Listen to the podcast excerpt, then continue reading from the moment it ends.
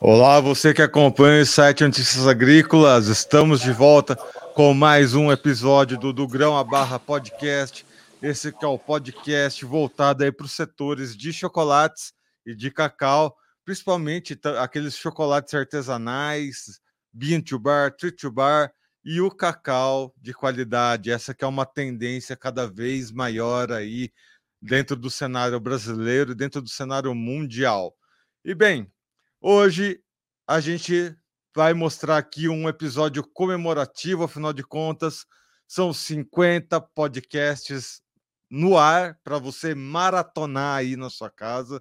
Você que quer conhecer o podcast, quer conhecer esse universo do cacau de qualidade, do chocolate bean to bar, to, bar, maratona aí que tem 50 episódios para você assistir um ano e meio no ar.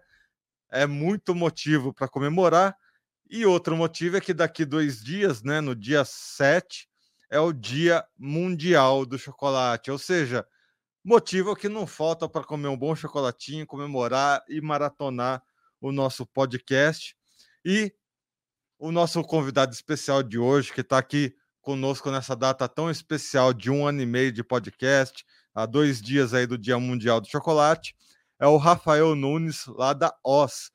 Rafael, seja bem-vindo ao nosso podcast. Obrigado, obrigado pelo convite e prazer imenso estar, para, estar, estar aí com vocês hoje aí para esse episódio especial de vocês. E parabéns pelos 50 episódios aí e um ano e meio do podcast de vocês, né? Bom, Rafael, a gente sempre começa contando um pouquinho das histórias dos nossos convidados. Conta um pouquinho da sua história para gente. Cara, minha história é muito legal, né? Na verdade, a gente veio para o chocolate por causa de uma pipoca, né? Eu sou apaixonado pelo, por, pelo, pelo, pelo produto, né?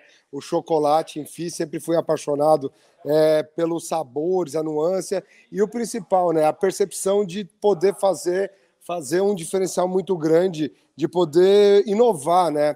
É, a gente começou a nossa operação em 2018 com um produto para o Samus Clube, né? Que foi estourando uma pipoca colorida, e logo na sequência a gente vem inovando e no mundo do chocolate. Comecei com uma melanger dentro da minha cozinha, fazendo um chocolate totalmente é, é, dentro dos mais consumidos, né? É, um chocolate ao leite, e dentro disso a gente conseguiu trazer uma variação de sabores, né? Hoje a gente possui dois, duas vertentes, né? Tem a Oz que é a marca, a marca mais, mais, é, a mais conhecida, aonde a gente tem mais de 120 sabores de chocolate. E nesse a gente tem uma, uma, uma viagem no mundo de chocolate, né? Obviamente, a gente tem um projeto agora dentro do Bintu Bar para a nossa operação, que a gente vai entender o Bintu Bar para um, um, um, negócio um pouco diferente do que o mercado trabalha hoje, né? Como eu venho de uma escola do vinho, né, de aprendizado de trabalhei muitos anos com vinho e esse conhecimento dos cinco sentidos, né, é, a gente entendeu que o, o chocolate Bintu Bar, se eu trabalhar a região do Espírito Santo, se eu trabalhar a Bahia, se eu trabalhar microlote, se eu trabalhar produtor, se eu trabalhar Pará, se eu trabalhar Manaus e trabalhar os produtores locais, a gente tem que trabalhar isso como um vinho também, né? Olhar para o terroir, olhar para a safra, olhar para o ano, porque isso tudo depende do, do de vários fatores, né? Um ano pode ser melhor, outro ano pode ser pior. E aí, como qualquer produto de agrícola, né? A gente precisa da. Depende muito da intempérie, né? Solo, clima, o fator humano, todas as condições aí para ter um produto diferenciado, né? E a Oz é o carro-chefe hoje da nossa marca, né? E a gente está vindo com um produto hoje aí inovador de muito tempo de estudo, que é uma linha voltada ao público vegano, zero açúcar, sem lactose e zero glúten, né? Para o celíaco para a gente trazer um pouquinho de prazer de consumir um produto, né? Então, esse aqui é um resuminho, né? É, muito bem. Bom, Rafael, né, eu, eu, quando vi o site de vocês, né, você comentou aí nessa sua primeira fala que são 120, né, sabores diferentes. E a gente sabe, né, quando a gente está nesse mundo da gastronomia, dos alimentos e tudo mais, quando a gente lança um sabor diferente ou a gente abre um leque muito grande né, de opções, a gente precisa ter diversos cuidados, primeiro, para direcionar o público, né? Mostrar como esses sabores se diferenciam uns dos outros. e outra até mesmo para você encontrar esses produtos, né, para confecção dos chocolates, no nosso caso. Como é que você gerencia, né, tipo, ah, para ter sempre, né, à disposição produtos para fazer os sabores que você disponibiliza e como que você direciona o seu público para mostrar para eles, ó, aqui é nessa base de sabores que você vai gostar mais, ou essa base de sabores. Como é que você trabalha tantos sabores aí dentro da marca? Na verdade, assim, você olha uma dinâmica, né? Vamos, vamos pensar no mercado do vinho, assim, para ter uma referência e você ter um entendimento. Você tem, além do país, você tem divisões regionais, você tem dentro das divisões regionais microdivisões, você tem vários produtores no país, nas regiões, na micro-região. Você tem uva, você tem assemblagem, tem métodos e processos de vinificação. E aí você tem todo um trabalho, reserva, gran reserva, tudo isso. Vamos pensar no, num todo. Por que, que o chocolate, muitas das vezes, você só tem mais do mesmo? Ao leite, branco e meio amargo. Até então era, era isso que era classificado o tinha no Brasil.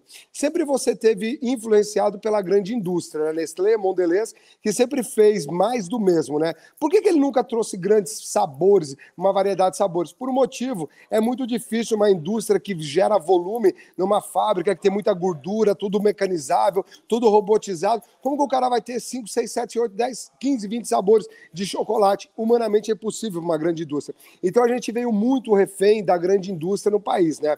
Quando eu olho uma microprodução, que é no caso nosso, é artesanal, então a gente criou um segmento aonde eu consigo ter faixas de sabores. Porque qual é o meu propósito? É magia e encantamento. Quando eu trago magia e encantamento, eu não consigo fazer com chocolate ao leite branco e meio amargo. Eu tenho que trazer para o consumidor uma orientação onde ele pode viajar no mundo da OSE e ter todos os sabores possíveis e imagináveis de consumir produto, né? Então, o que, que a gente tem em classificação?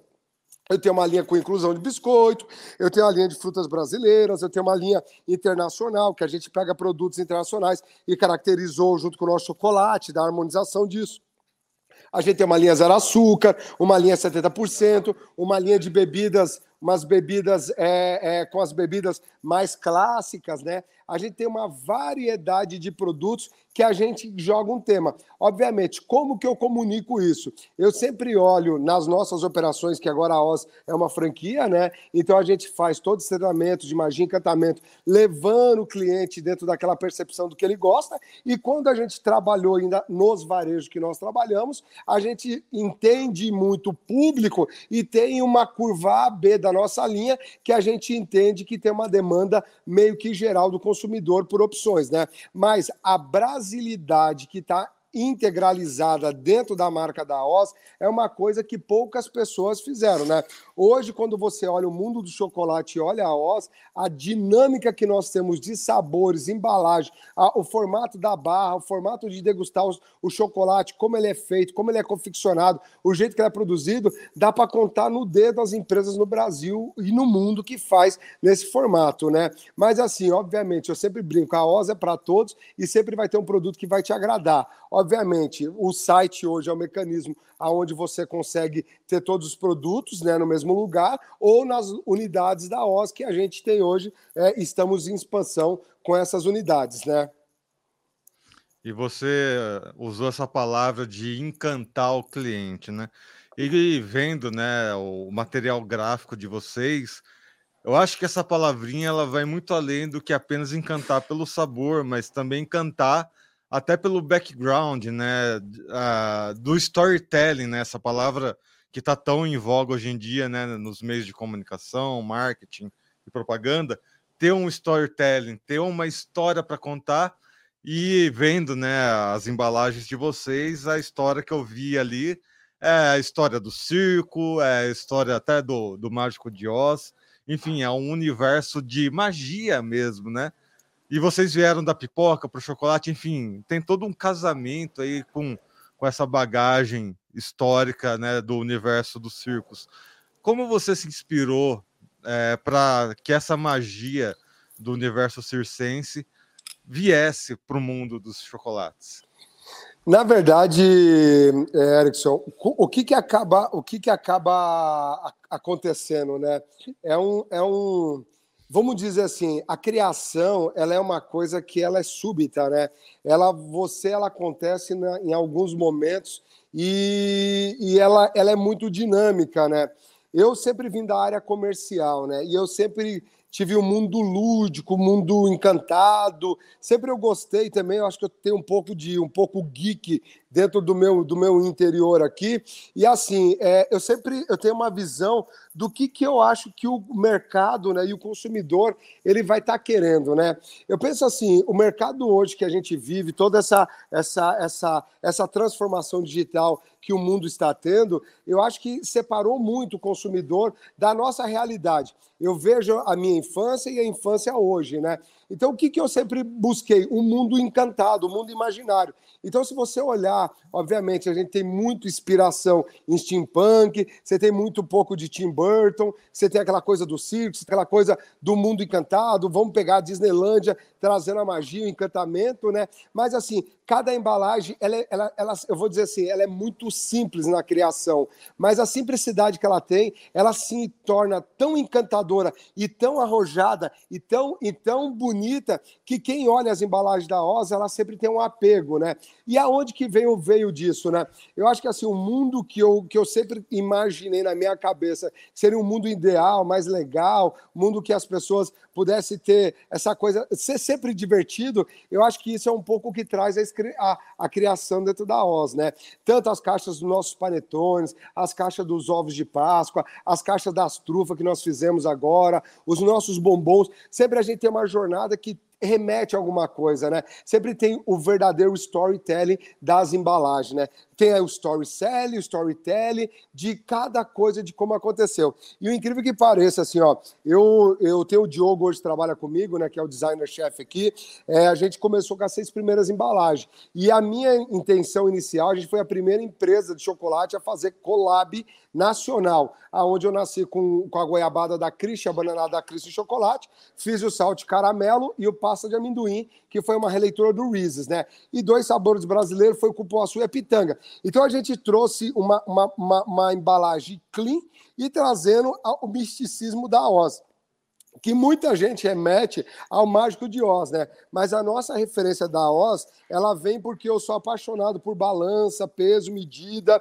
e a Oz nada mais nada menos que a onça. É uma das medidas mais antigas do mundo e é a medida do ouro, né? Então quando eu vi que isso tinha muito a ver com o meu gosto pessoal de balança, que eu coleciono, a questão de mineração, a linkação com o ouro, tudo isso, né? Porque o minerador também tem uma coisa legal, né? Ele passa a vida inteira no buraco, escavando, escavando, escavando, ou gerações, e às vezes não encontra, às vezes encontra, e assim, tudo é um trabalho, né? Eu acredito que o que representa a OS para a gente é o trabalho que a gente tem de garimpar e trazer o que? Um produto de qualidade para o consumidor. Uma coisa que a OS ela trabalha muito bem, né? Obviamente, a gente é uma empresa bebê, estamos estamos em processo de expansão, é uma marca que é muito jovem, poucas pessoas conhecem, estamos fazendo um trabalho para que as pessoas possam conhecer mais, né?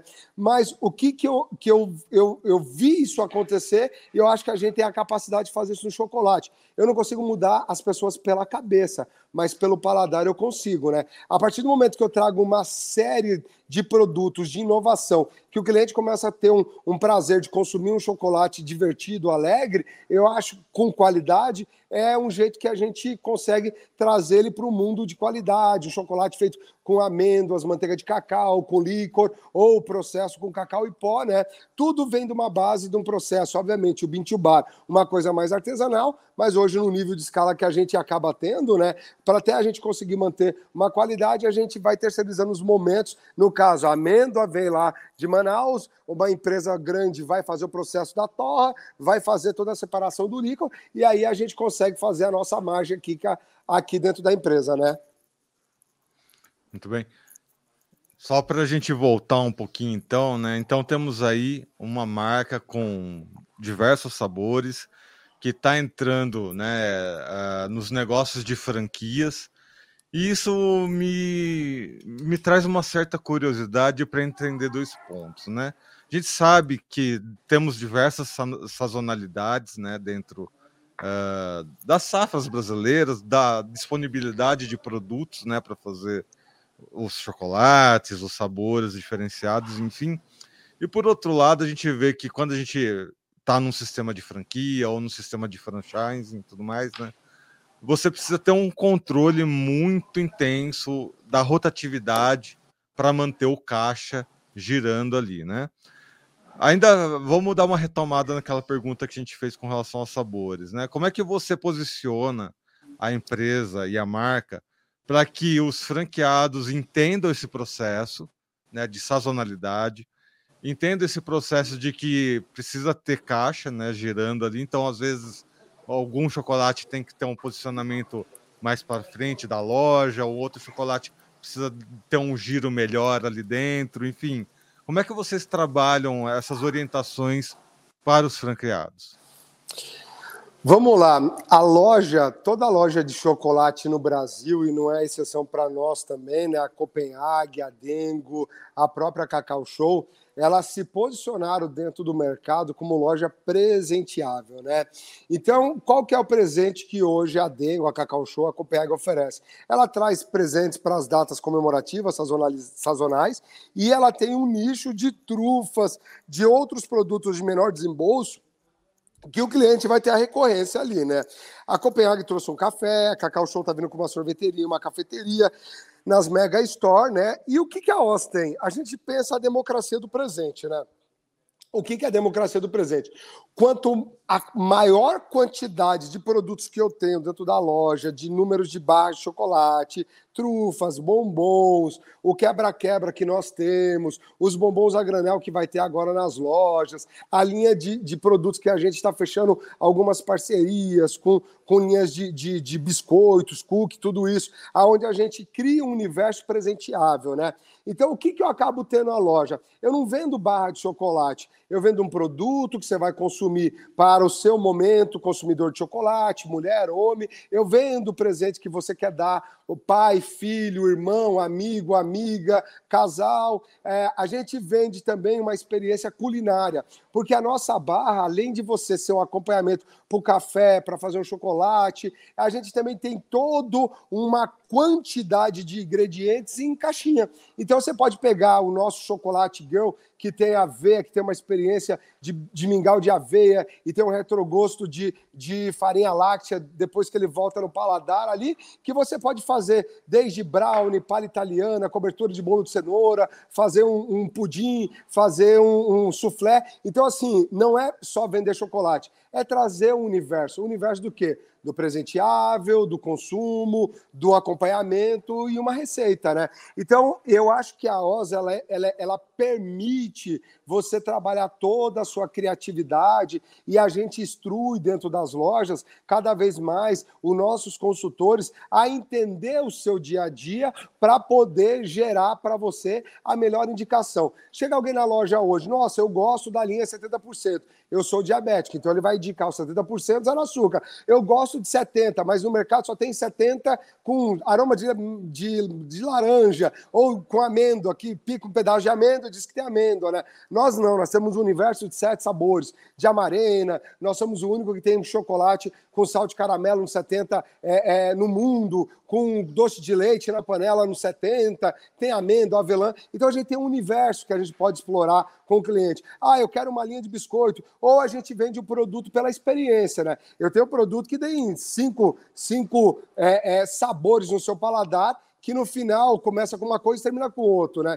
Então, assim, entregar e vender experiência muita gente diz, eu tenho experiência, mas quantos entrega, né? Uma das coisas mais mágicas que a OS tem é essa, a experiência da OS. É você pegar uma barra, a pessoa está provando e ter, tendo os cinco sentidos, a visão, o tato, a audição, o olfato e o paladar. E como que ele escuta? Nessa experiência, que é a audição que eu vou relatando para ele todo aquele momento que ele vai sentindo, ao momento que ele coloca o, o, pedaço da barra na boca até o final da sua experiência de degustação. Então, assim, a nossa loja, além de ser uma chocolateria, ela é uma loja presenteável, né? E todas as nossas unidades, a gente tem uma cafeteria, aonde a chocolataria faz parte do universo do café e o café faz parte do universo chocolate. Então a gente trabalha o mix das duas muito bem, criando bebidas e criando os produtos que um se conecta com o outro, né? E trazer, vamos dizer, uma alquimia dentro da cafeteria, né? E você também falou no início da entrevista que agora vocês estão desenvolvendo né, um, uma linha de chocolates mais artesanais, mais voltadas para o universo bean to bar. Uh, explica para a gente da onde que está vindo né, as suas amendas de cacau, como que é o relacionamento de vocês com os produtores de cacau e para esse, é, esse lançamento desses produtos. Vamos lá. É, no, no, tempo de pandemia, né, a OZ, ela, vou dizer da OZ para chegar na, na, na, outro produto, né?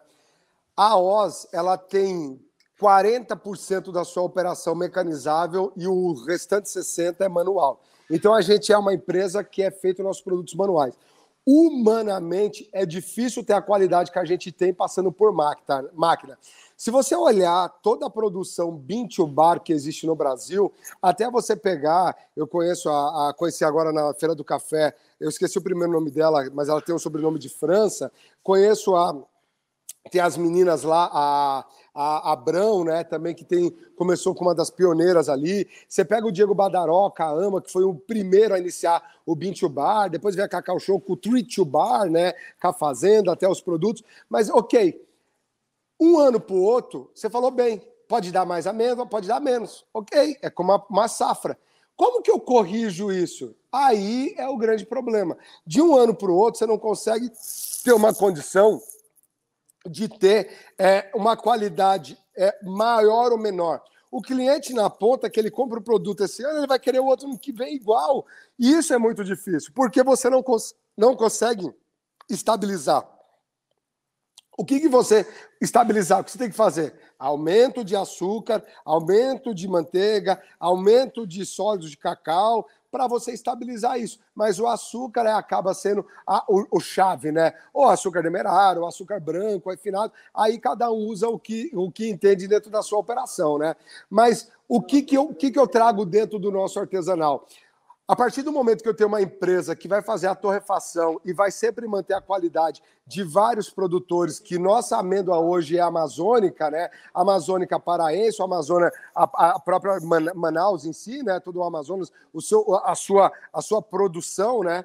É, o que, que eu consigo ter? Eu concentro um lugar, uma cooperativa para receber isso, concentro alguém para fazer a torra e fazer o líquor, a manteiga e separar a manteiga, o cacau em pó. Dentro disso, eu consigo ter uma estabilidade de um ano para o outro, oscila muito pouco, que eu consiga fazer toda a nossa base.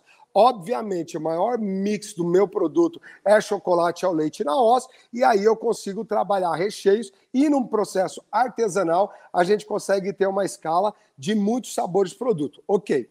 Dito isso, eu vi que na nossa linha da oz é, a linha nossa Zero Açúcar, a linha nossa 70%, foi um produto que todo lugar que nós vendemos, do Free, Pão de Açúcar, nas lojas do Zona Sul, as lojas de varejo que tem o cliente AB, eu percebi essa mudança do mercado, que eu já via, mas não acreditava no volume que isso tinha, e eu percebi que o nosso 70%, o nosso Zero Açúcar, começou a ter alta performance dentro da OS. Aí, no meio da pandemia, tinha uma marca nossa já engavetada, aonde foi todo o estudo da saudabilidade. E o que, que fez a gente entrar nesse mercado? O nosso zero açúcar, o jeito que a gente confeccionou pelos substitutos do açúcar e tudo isso, e são produtos sem adição de açúcar, eu percebi que o nosso consumidor só vinha elogio, porque o produto ele tinha uma estabilidade, uma doçura, uma, uma, o sabor do chocolate, quando era ao leite, quando não, eu tinha um conceito no 70%, 50%, um produto muito mais macio, sem a distrigência, sem o tanino, sem o amargor e um residual adocicado. Então, dentro disso, a gente pegou essa base, melhorou e viemos com uma curva de um produto, né? Aí nós lançamos um chocolate ao leite vegano, com blend de leite vegetal, um chocolate branco, que é muito difícil fazer um chocolate branco vegano, porque leite de coco, arroz, se você não souber trabalhar demasiadamente só coco, ele tem uma interpérie, o produto fica com gosto de barra de sabão. Então você fica com sabor de uma barra de coco, né? Aí nós fizemos um dark 50%, pulando para o 70%, que é um dos mais vendidos, 85%, e fizemos uma revolução em fazer um chocolate à base de pasta de amendoim, whey protein, e nós transformamos isso numa barra de chocolate, né? E essa marca agora chama Wow Cacau, né? É uma empresa separada da Oz, é uma startup, uma food tech, aonde, graças a Deus, a gente está tendo uma boa aceitação, muita positividade de gastronomia, dos consumidores, nutricionistas, de pessoas que têm restrição a glúten, lactose, até os diabéticos zero açúcar, né? E a gente já está posicionando no varejo, né? Já começamos no Zona Sul, já estamos em processo no Hortifruti, já estamos falando com o GPA, já vai ter no E-Italy, né? no Tausch, várias redes de varejo porque é um nicho onde não tem líder. E todo produto que você tem no mercado, com todos esses produtos que atendem às, restri às restrições, o modelo de vida que está acontecendo, geralmente você não tem uma qualidade muito, muito interessante. Às vezes uma marca é boa numa coisa, outra é boa em outra, mas você ter parei tudo isso numa marca só é muito difícil. Então eu entendi o nosso potencial de qualidade, então a gente lançou esse produto em 80 gramas, num formato de finger e sempre é, é tendo em mente é, o consumo, o acompanhamento e também usar ele na culinária, né? Porque hoje você é muito restrito à culinária desse tipo de produto no mercado, né?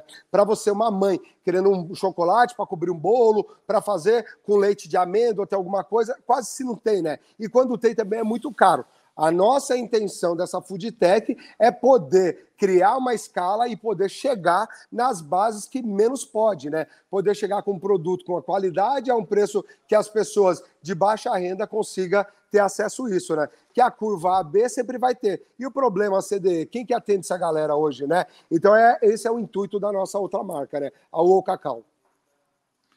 É, você falou muito bem, Rafael. E para a gente finalizando essa entrevista, eu posso até tentar buscar complementar, né, isso que você vem falando, né, com relação a encontrar, né, formas de integrar cada vez mais pessoas no universo do chocolate, porque até mesmo no universo do cacau que a gente vê é uma carência muito grande, né?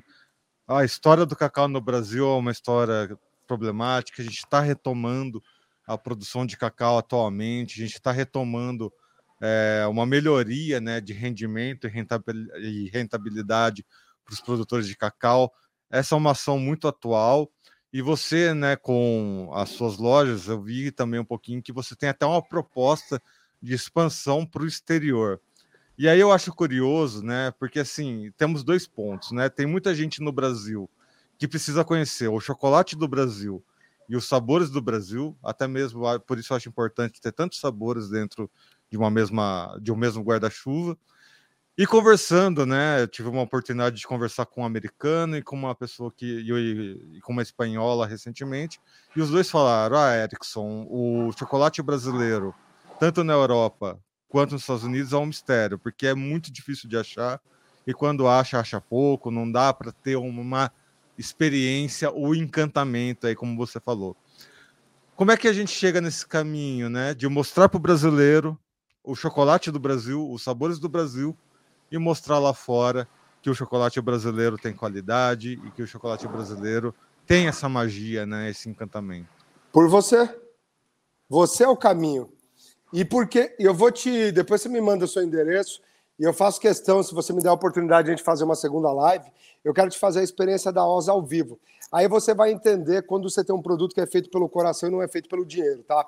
Quando você ama aquilo que você faz, o dinheiro não está na frente da coisa, você vai colocar o seu melhor para aquilo que você vai fazer. Hoje, hoje, eu indiscutivelmente, todo o meu conhecimento que eu tive no vinho, tanto do terroir, do ser humano, da pessoa da planta, do jeito de conduzir, do jeito da poda, o jeito que o cara faz, o jeito que ele vai esmagar a uva, a assemblagem que ele vai fazer. Cara, a gente não é chocolatier, a gente é cozinheiro. Eu sou um cozinheiro, nada mais, nada menos é um cozinheiro. Chefe é status nós somos cozinheiro. O que, que um cozinheiro faz? Ele coloca, uns são melhores, outros piores e outros são magníficos. A gente tem uma panela, a gente tem ingredientes. Como que eu vou misturar esses ingredientes para fazer coisa legal? Quando você tenta fazer alguma coisa que é aquilo que você vai consumir e tenta levar aquilo que você consome e você tem um lastro familiar de que nem minha mãe, uma grande cozinheira. Eu agradeço muito ela ter me ensinado desde criança a fazer doce, tudo isso. Então, esse é o meu laço. E a minha simplicidade que eu tenho de, de família, humildade que eu tenho da, da minha base, faz eu trazer aquela coisa raiz brasileira, mas também o vinho me deu sofisticação. Então eu consegui misturar o mundo raiz e um pouco sofisticação. Quando eu junto tudo isso, consigo fazer uma cozinha muito bem feita, eu consigo trazer isso. E assim, é uma coisa que faço questão de fazer contigo. Vamos fazer ao vivo. Cara, quem vai assistir e ver essa experiência você fazer, ou o cara vai achar que você é louco, ou vai achar que eu tô te induzindo. Mas, e peço que convide mais pessoas para fazer isso contigo. Vamos fazer mais quatro, cinco pessoas ao vivo, porque o que você sente, os outros sentem. Porque eu estou trabalhando o seu emocional, o seu lado afetivo, o seu lado de criança, o seu lado família. Quando eu trago isso, porque isso foi feito dentro de toda aquela minha experiência de vida que eu tive e olhando o Brasil. Eu, eu sou apaixonado pelo Brasil, a Oz é brasileira, nós temos muita brasilidade no nosso sangue, e eu concordo com você quando você diz: o brasileiro, como tudo, nosso produto não é. Ah, produto brasileiro não é tão bom como importado. Pelo contrário, a Oz nasceu para mostrar isso. Somos do Brasil temos altíssima qualidade e podemos chegar no mundo. Então a Oz, não só comigo, como todos esses 20 bar que vem ganhando prêmios aí mundiais aí, exposição da França de chocolate, eu acho que assim, nós pequenos temos que se juntar, porque nós somos a terra do cacau. Bahia, Espírito Santo. Meu, Manaus vai ser um dos melhores cacau do mundo. Hoje nós perdemos para a África, né? Trindade Tobago. Trindade Tobago não. Trabalhando para a Costa do Marfim, toda aquela região ali, grande produtora de cacau. A Indonésia também está sob a mesma influência, tem um cacau é, é, extremamente frutado. Então, assim, cara, a gente é um país produtor, como é o Equador, o Peru. O Equador tem um dos melhores licores do mundo para fazer cacau. Então, o que, que a gente tem que ter? Eu acho que muito mais amor, muito mais qualidade. E assim, a gente precisa de pessoas como você divulgando, nós precisamos dos consumidores podendo escolher um produto brasileiro para consumir, porque, meu, no final, quem que a gente depende? de quem divulga, de quem consome e o varejo, que é a cadeia de distribuição, né? Então o que acontece? Você vai no supermercado hoje, cara, dá um valor gigantesco para a Milka, que, que é um produto feito na Áustria, na, na Hungria, na Polônia, cara, nada mais, nada menos que é um produto popular europeu, né? Você tem a Lindt abrindo loja aqui, que tem uma qualidade, tem uma história, todo mundo tem a sua qualidade. Mas eu acredito que hoje, se você olhar as receitas que tem lá fora, que eles acabam usando muito é, uma gordura nidra, que é a gordura do leite para dar maciez no, no, no, no chocolate, porque não tem milagre meu, o cacau, tipo, cada vez mais vai restringir, os produtores cada vez tá diminuindo, quali, tá diminuindo produção e aumentando qualidade, e, meu, quando ele diminui produção, aumenta a qualidade, naturalmente aumenta o preço da, do produto, porque ele vai ter um cuidado maior no manejamento disso. Como vinho, né? Às vezes um Domel Short você precisa de uma videira para fazer uma garrafa e a mesma videira vizinha você faz de uma parreira, você faz uma caixa de vinho. Então é aquilo, é, quanto mais água eu dou na videira, mais vinho eu tiro. Quanto menos água eu dou, mais eu, eu, eu, eu sufoco, frustro aquela planta e dou uma uva, um bago menor e dou muito mais qualidade. Então eu acho que assim, o meio da divulgação, todo o canal, quem fabrica, quem divulga e quem compra, assim, o varejo. O varejo ele tem que dar muita importância, o supermercado tem que olhar o pequeno produtor, tratar como um pequeno. Cara, eu, eu até muito tempo atrás, eu entrava numa Cangu, ia daqui fazer entrega no Rio de Janeiro, ia no outro dia, vendia, meu produzia, entrava no carro, dormia no posto de gasolina e entregava. Isso é empreendedorismo brasileiro. E a gente não consegue competir com as grandes indústrias mecaniz, mecanizável, meu, gordura no meio da linha de produção, e quando eu faço, é, sei lá, 600 barras no dia, o cara faz 6 mil em, em um dia, né? Então, assim, não consigo competir. Tipo, o cara tem volume de compra, volume de produção, volume de compra de embalagem. E o que, que a indústria também faz, a indústria da embalagem? Eu acho que é uma coisa que eu levanto muito essa bandeira. Eu acho que a indústria, ela tem que olhar o pequeno e médio. Cara, ah, você vai rodar uma embalagem. Ah, eu preciso que você roda tanto. Gente, Muitas das vezes o cara não tem dinheiro, o aluguel é mais caro que o aluguel dele. Eu acho que a indústria tinha que olhar e poder ajudar esse pequeno a fomentar esse mercado para ele ser médio, para ele ser grande, gerar emprego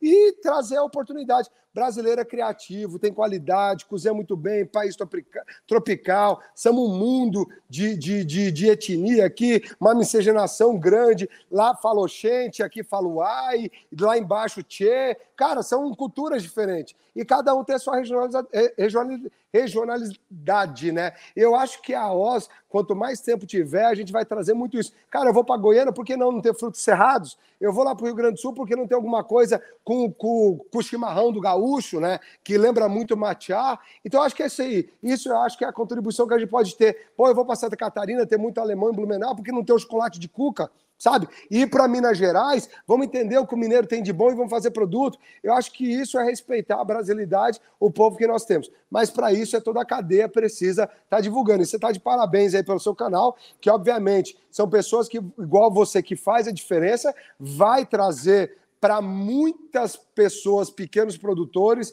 muita oportunidade e ganho de visibilidade no mercado, né? Bom, obrigado pelas palavras. Para mim é uma honra aí uh, tá nesse caminho de me tornar um jornalista, né, voltado aí para o cacau, para o chocolate. É um setor, é um setor maravilhoso, muito gostoso e a gente fica feliz aí de estar tá sempre tendo a oportunidade de estar tá junto, né, dos produtores de cacau, produtores de chocolate, experimentando os trabalhos que vocês fazem e divulgando, né? Fazer cada um fazendo a sua parte, mostrando aí as brasilidades do nosso país, né, os nossos sabores e os nossos chocolates, que tem muito ainda para crescer. Bom, Rafael, agradeço a sua presença aqui no Notícias Agrícolas, no, do Grão a Barra Podcast. Deixa aqui um último espaço para você deixar sua última mensagem. Minha última mensagem é a segunda live. Vamos fazer a experiência, que eu acho que essa aí é, é encantadora e, e, fecha todo o que é o conceito. Eu acho que assim, é, a indústria, todos os produtores, desde o cara no campo, a gente sabe o sacrifício que ele tem. Meu, tá no meio de uma roça de cacau, não é fácil, é, é, extremamente úmido, né? Então você tem todo o cuidado que ele tem, o cuidado da fermentação, o cuidado de todo o processo até a seca, até chegar nesses artesãos, né, que é os, esses produtores de bintubá, que muitas das vezes começam na cozinha, igual eu, com todo sufoco, comprando uma melanger, é, e tantas outras histórias bonitas. Eu acho que, assim, nós temos cada vez mais que se unir, né, criar um conceito para poder mostrar essa qualidade e mostrar que o nosso produto brasileiro tem muita qualidade. E o governo em si, como um todo, ele tem cada vez mais que olhar né, e ajudar isso aqui, né? A gente parar de vender nossas amêndoas para Cargill, Calebo aí, que compra os volumes, né? Manda todo o nosso produto para fora, e a gente aqui que tem todo o know-how, que está aprendendo, né? É, em poder exportar produto acabado, né? E não somente fazer é, é, vender a matéria-prima e voltar para cá com um preço muito lá em cima, né? Eu agradeço aí, sabe, a oportunidade que está me dando e eu tenho certeza que a gente pode fazer essa experiência muito legal, que você vai gostar muito de a gente criar um conceito aí e você vai ver um, um, um modelo novo de consumir chocolate. Uma degustação, literalmente, né? E isso é onde eu trago a magia encantamento. A gente tem uma caixa, um set box, que esse set box chama Experiência da Oz, que a gente tem sete sabores, e nesses sete sabores a gente tem todo o story telling e aí a experiência de consumir. Você vai muito, em alguns produtos eu até peço para fechar o olho, você vai ter uma, uma lembrança lá e você vai, caramba, eu voltei a ser criança de novo, né? Isso é legal, né? Quando o produto te tira o fôlego, vamos olhar aquela coisa do ratatouille, né? Que o Mr. Egon senta na mesa lá, come aquele ratatouille, ele lembra quando era criança e, bom, o negócio que era ruim ficou espetacular, né? Muito bem, vou aguardar ansioso a nossa segunda live, então, fazendo essa experiência de experimentar os chocolates, ter essa experiência mágica aí com a Os Chocolates. E, e convida bem, mais, amigos, e convide mais uma pessoa. em todas as redes sociais. Sigam a gente no Twitter, no Facebook, no Instagram. E você que viu essa entrevista no YouTube, lembra de se inscrever no canal, ativar o sininho deixar o like para que cada vez mais pessoas recebam esses conteúdos e consigam saber quando que a gente vai fazer a segunda live aí, trazendo essa degustação dos chocolates da Oz. Ok? Muito bem, eu sou Erickson Cunha, por aqui. Até o próximo episódio do, do Grão a Barra Podcast. Até lá.